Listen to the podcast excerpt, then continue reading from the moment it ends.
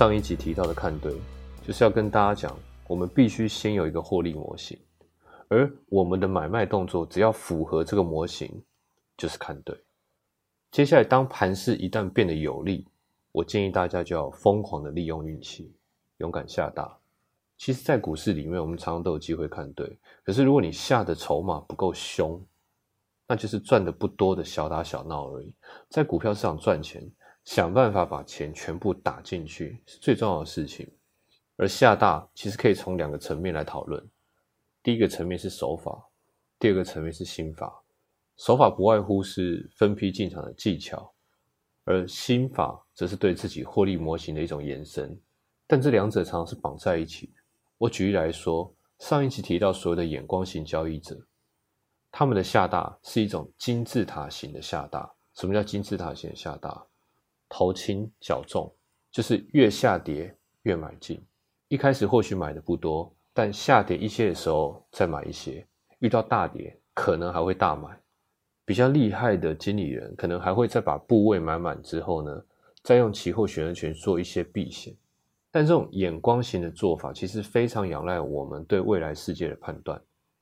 大家听到这边可能会觉得很夸张，但其实很多很厉害的经理人的确就是这样致富。这种方法胜率很高，当然嘛，因为越跌越买总是会反弹，胜率很高，成本很低。可是缺点是什么？当我们判断错误的那一次，受伤会非常大。举例，不晓得大家有没有看过《大卖空》这部依据二零零八年金融海啸所改编的电影？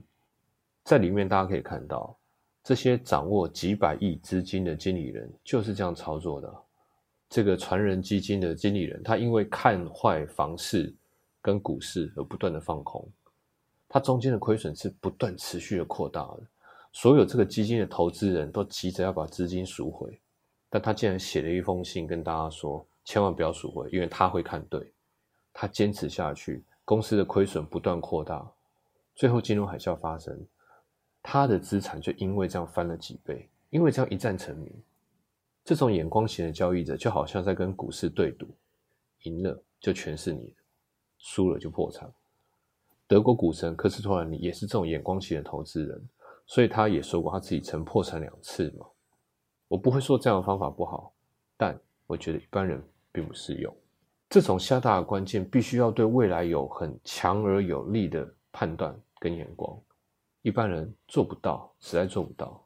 第二种下大是上一集提到的，是希望打败大盘的这种获利模型的下大。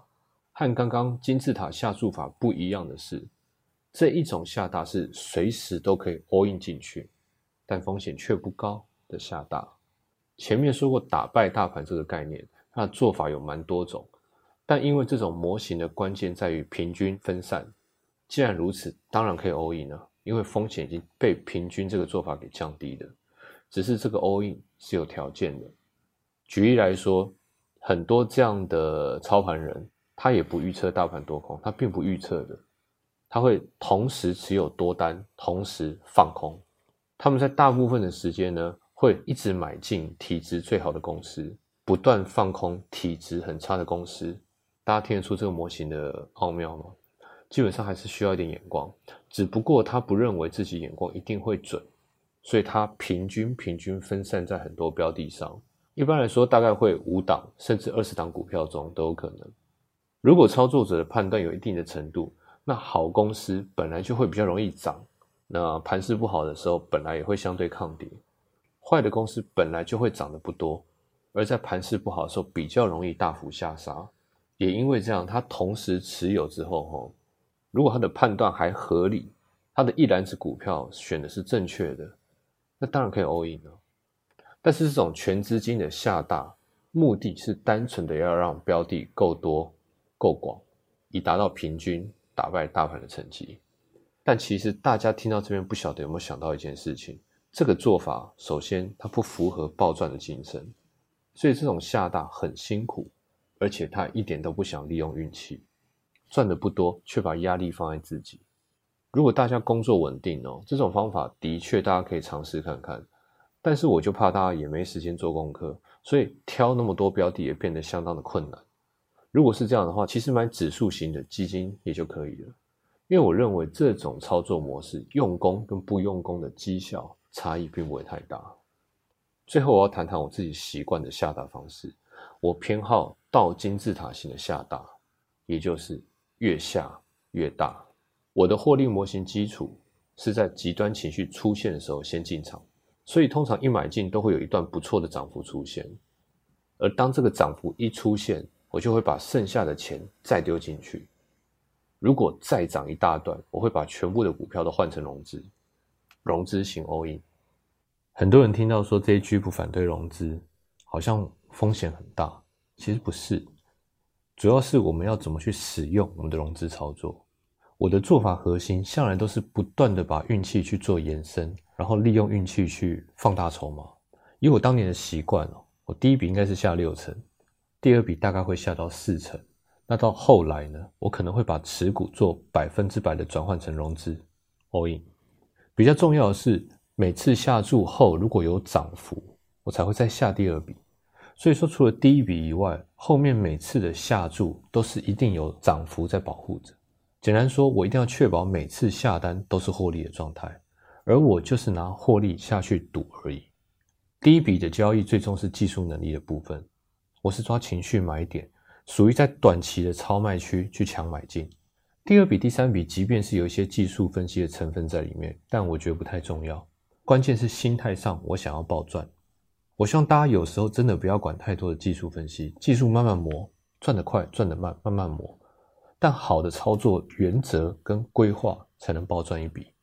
所以其实有时候，当获利在我前面还没融资的时候，当获利来到两成或三成。我已经有这么大的获利保护，我转换成融资是非常合理。而且以技术分析的角度来讲，这时候的涨幅通常如果势头还会延续的话，这一笔就要赚六十趴到八十趴。